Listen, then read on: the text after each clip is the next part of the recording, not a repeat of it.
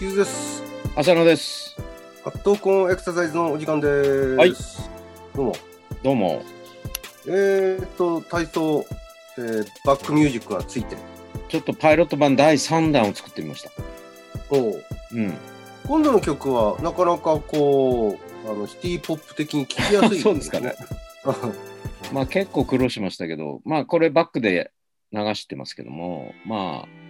どうですかね。あそれにビデオをちょっと組み合わせて、うん。あの全体像が大体見えてきたかなって感じがするんです。そうですね。うん。まあ、あのこう、ランジで下がってくるところはいはいが、ちょっと、まあ、きついっちゅうのもあるんで、それあの、半歩前荷重っていうのがあるんですけど、こうパンと半歩前に出して、ちょっと膝曲げて体重乗せるみたいな。前にある足の方に体重を乗せていくかうら。ん。それで回旋するみたいなの方がいいかなっていう、曲的にもね。うんう。ん。ちょっとラウンジだとゆっくりしすぎちゃって、まあしかも膝に結構負担かかるから、あとみんなの体操でやってるから、まあ同じにしなくてもいいかなっていうね。うんうん。まあ、それでこうあの少し負担あの負荷量をコントロールはできる感じですよね。あとは、こう軽やかなところでだんだんとこうあのジャンプのところなんかが多くなってくるんですけども、なるべくこう明るくしてくれって言われたんでね。 いやもうねやっぱり リズムスブルースじゃちょっとね、と飛べないからね。うんまあ、そういう意味では今回すごく軽快な感じではあったなっていう。うん。いろんな曲調が混ざってますからね。うん、うん。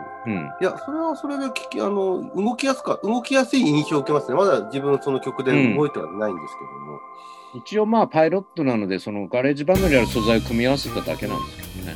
うんうん、ただまあ自分で作るにはちょっと時間が足りないのでまずはそこで、あのー体操自体の全体の流れと構成を決めちゃおうとうんいう、うんどうですか膝の調子は、ええ、少し良くなってきたんで、んあのまあ、今はねあの以前に撮った動画に曲当てをしてますけどもそうなんですよね今度はねその今のこの作ってもらったこの曲にあの、うん動画でやったいはい体操をもう一度撮り直してみるっていうのをちょっとやってみてやりづらさとかねうんまた出てくるでしょうからねそう、まあなるべくそれで本当に動作の転換にちょっとこうじ時間を取ったりとかは少し意識してみたんです、そううんそううんああいったところのタイミングの取り方って難しいんですそうだよね、ううんん画像をつけたようにはいかないからねそうそうそう。まあだからちょっと曲聴きながら動く時って、何その辺のそのあ一つの項目と一つの項目の間はどうしたらいいのかなっていうのがね、多分課題になってくる。うん、あとはあの可動域回線の可動域首胸椎股関節ってあるんですけどその後ターンする時うんあの時ステップしてターンした方がいいねって話になってたんでうんそれを試してみては果たして曲に合うのかどうかそうあ今はね、こう何か軸足でくるりんと回るような体勢でやってますけども、あれだとなかなかできない場所もありますからね。そうだねうん。だからステップにしてみて合うかどうかもたちょっと試してみてほしいなまあ、ステップになると今度テンポがね、その曲と一致するかどうかちょっとこうれですんね。、で前にちょっとステップでターンっていうのも別個にね取ってはあったんですけどうんクロスステップみたいな感じでね、ターンする。まあ、それでいいかなと思うんですけど、まあ、実際にやってみていただいて、もう一回、この、体操自体の項目も、より定まっていくかなっていう感じですけど。そうですね。うん。うんようやく、なんか形になってきたなって感じそで。うそうそう。であとはあのーこう体をえっ、とイチローさんのようなこうしゃがんでですね、ワイドスカートの状態で、まあ、うん体幹を改善させるやつ。うんあのあたりなんかはあのー今回の曲のようにこうゆったりとした感じでいくよううな。んうん。あれ、もうちょっと時間増やしてもいいのかもしれないですね。うん2回ぐらいこう沈んでみてね、ゆっくり沈むっていうのは一つのポイントで、まあ最近あの NHK なんかでも合点とかでもまたやってましたけど、ゆっくり沈む、いわゆるエキセントリックなエクササイズなんですけどね。うんそれが大事なんだっていう話を一般的にようやくこう伝わり始めてきたので、うん。まあそれも含めてね、こう沈み込むときゆっくりしていって、そして回旋しましょうみたいな要素が入ってるんでいい、もうちょっとあそこはあの回数を増やしてもいいのかもしれないです。うん。なうん、るほうん、ど。で、最後に、その、まあ、体幹を大きくねじる運動をして、うんまあ、あと深呼吸で終わるっていう、あのそうですね流れはそのまんまあの感じでいいんですよね。深呼吸もね、4秒吸って8秒吐いてって言ったんだけど、それが果たして合うかどうか、うんまあそれにこだわりすぎなくてもいいのかもしれないですけどね。まあ、ちょっと曲に、ある程度曲の流れを邪魔しちゃダメかなと。曲が主ではないので、あれですけど。うん、でも、曲の影響って大きいと思うんですよね。まあ大きいよね。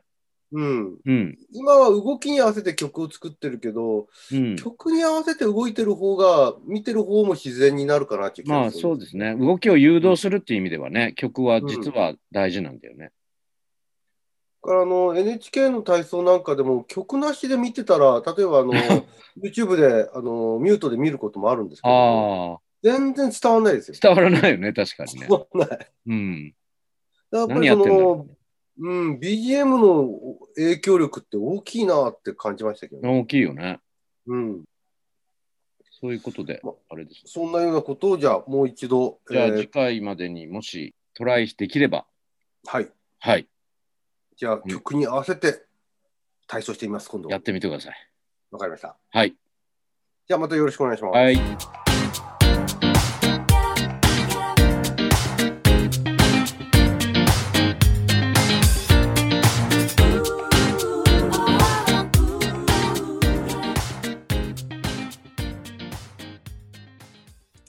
傷の、傷の、ズレズレ草、ズレズレイ草ンモーション、イン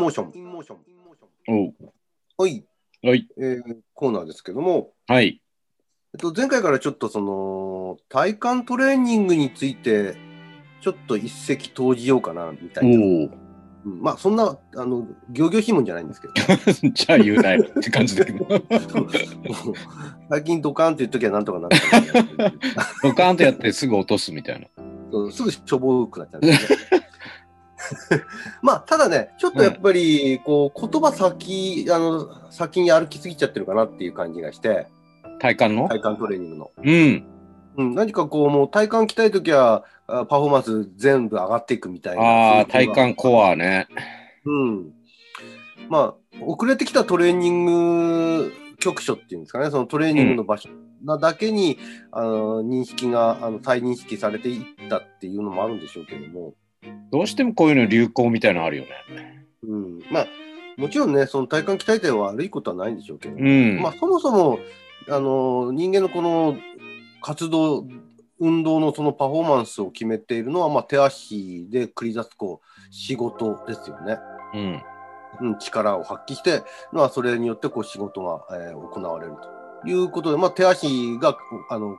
活動してるんですけども、その手足の活動に、まあ、先立ってですね、先立って体幹の活動が始まるっていう。先立つんじゃないですね。先立って。先は立ってないんですけ ど、ね、先は立ってないんだけど、はい。先立って、はあい。の体幹の筋活動が始まるっていう、まあ、研究が1990年代に、うん。まあまああったんです、まあ、筋電使った研究なんですけどね、うん。うん、でまああのー手だとかをですね、あのー下からバンとこう振り上げた時に、まあ、もちろん手の筋活動は起きるわけであの腕の筋肉の筋活動は起きるわけですけどもうん。その腕の筋肉の筋活動よりも早めにですねあのはいはい体幹の筋活動がまあ生じると。これあれですよね。一方で予測的姿勢制御という方向の研究にこう枝分かれしていくんですけどね。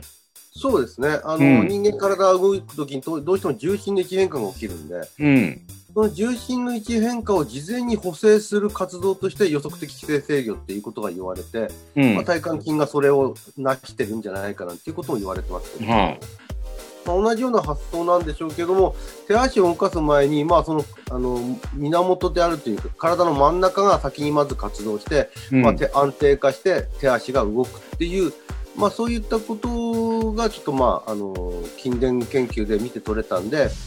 まあ、手足の動きの前に体幹だっていうところが始まってるんですよ、ううん。んまあ、それ自体はまあデータも出てることなんでそうなんだとは思うんですよ。はまあ、だからこうあのいくらこう手の力を強くしたい足の力を強くしたい、まあ、物を遠くに投げたい速く走りたいっていうことをする前に、まあ、その真ん中にある体幹が固定されて初めてまあ手足がきちんと強く発揮できれるっていう発想で、まあ、体幹トレーニングをく、あの行われて、まあ、ブームになってるわけなんですけどもい。うん。じゃあそのいわゆるプランクトレーニングって、まあ、前回も言いましたけども、うん。あのうつ伏せであの前腕をとつま先をついてですね胴体浮かせるようなこう腕立て伏せみたいな格好のああいったトレーニングはじゃあそんなにその、えー体の安定性固定性っていうところにねそんなに寄与してるのかうん。活動してるのかっていうふうに言われると実はどうもそうじゃないうん。と言われてるみたいなんですよ。まあ、あれですね。見えたな。見えた見えた。などんなこと結局、それ、 それしてるときは手足動かしてないわけでしょ。そうなんですよ。ね。うんで、実際に手足動かすに必要なら手足動かせばいいじゃんっていうことなのかなみたいに、ちょっとこう、オチを言っちゃった感じですかね。もう全くその通りです あ 。ごめんなさい。あのですね、あの例えばうつ伏せでやる、まあ、プランク、フロントプランクって言いますけども、うん。あれやってる時って、まあ、もちろん腹筋は使うんですけども、うん。背筋は大して活動してないみたいなんですよ。はいはいはい。まあ、ぜ全く活動してないわけじゃないけど、そのいわゆる体幹を固定するっていう概念ですか、腹筋群と背筋群は同時に収縮するっていう、そういう活動じゃないんですよね。うん。ほぼほぼ腹筋だけしか働いてない。一方的。うん、だからあの手足を振るような運動をした時にはどちらかというとこう体をしっかりと固定しなきゃいけないっていういわゆる同時収縮が求められるわけじゃないですかうん。プランク自体が実は同時収縮になってないみたいなんです、まあ、そうだよね。うん、で今浅野さんが言ったようにうん じ。ゃあ体幹の筋活を高めるにはどうしたらいいかっていうと手足をむちゃくちゃ使えっていうこと 逆に、まあ、そういうことだよね。 思いっきり振れば当然ですけどもそれをあの安定させなきゃいけないんで体幹の筋活動は高まるうん。うん、それが、あのー例えばプランクやってる時の背中の背筋群の活動なんかよりはあのー例えばあのバットスイングのようなことをやったりだとかですね、はいはい足をあの蹴り上げる動作をやったりだとかの方がより背筋だとか腹筋は同時に働いてるみたいなんですよね。なるほうど。ん、だからまあいわゆる体幹のそのコアの重要性コアを安定化させるっていうことでプランクプランクということになやってはいますけどもでもうん実はプランク自体はコアの安定化にはそれほど寄与してうん。ないでしかもずっと止まってるうん。これまたでも厄介なことに、それなりに辛いっていうのが効いてる感じにななっちゃうんでしょうね。そうなんです よあのーこれ多分ねうん。脊柱の運動性を伴ってないところが一つの利点なのかもしれないあ例えば、あのーいわゆる代表動作とかって脊柱の運動性を伴うようなシットアップのような腹筋あの腹筋トレーニングあ。はいのはい。腸腰筋の活動も高まってるんで、うん。あの代表的に活動することは結構多いかなとは思うんですよね。うん。だからプランクとなってくると、まあ、フロントプランクだったら、まあ、腹筋のその筋活動はかなり選択的には使われるとちょっとその選択的に使ったものを組み合わせて後で良くなるだろうっていう考え自体が実は違うだろうっていうのはよく2人でも話してきましたよ思うそうここにもそこはつながるんですね。よね。つながるんだね。うん、なんとなく良さげに見えてるんだけどうん。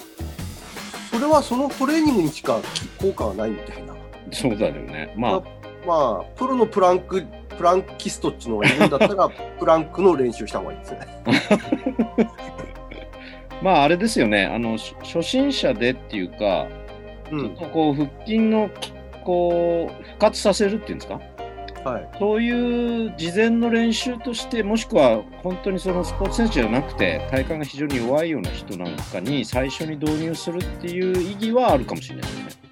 そうみたいですねその、うんプランクをやることの効果って、まあ、千差万別で聞く人には聞く聞くけどその動作にちゃんとした影響を与えるけどう聞んかない人にはあんまり聞いてないみたいなところがあってうんもしかしたら今は浅野さんが言ったように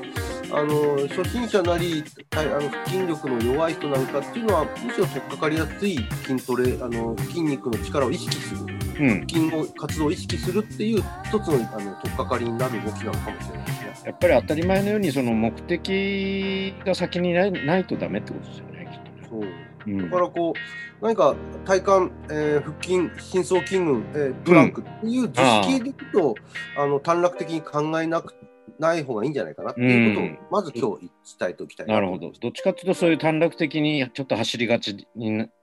いつの間にかなっちゃったって感じですかね。そうですねうん。なるまあほど。もうちょっとこの体幹トレーニングあの他にもあの疑うべきネタがあるんでおお、また次回もちょっとお話したいと思いますわかりました。よろしくお願いしますはい。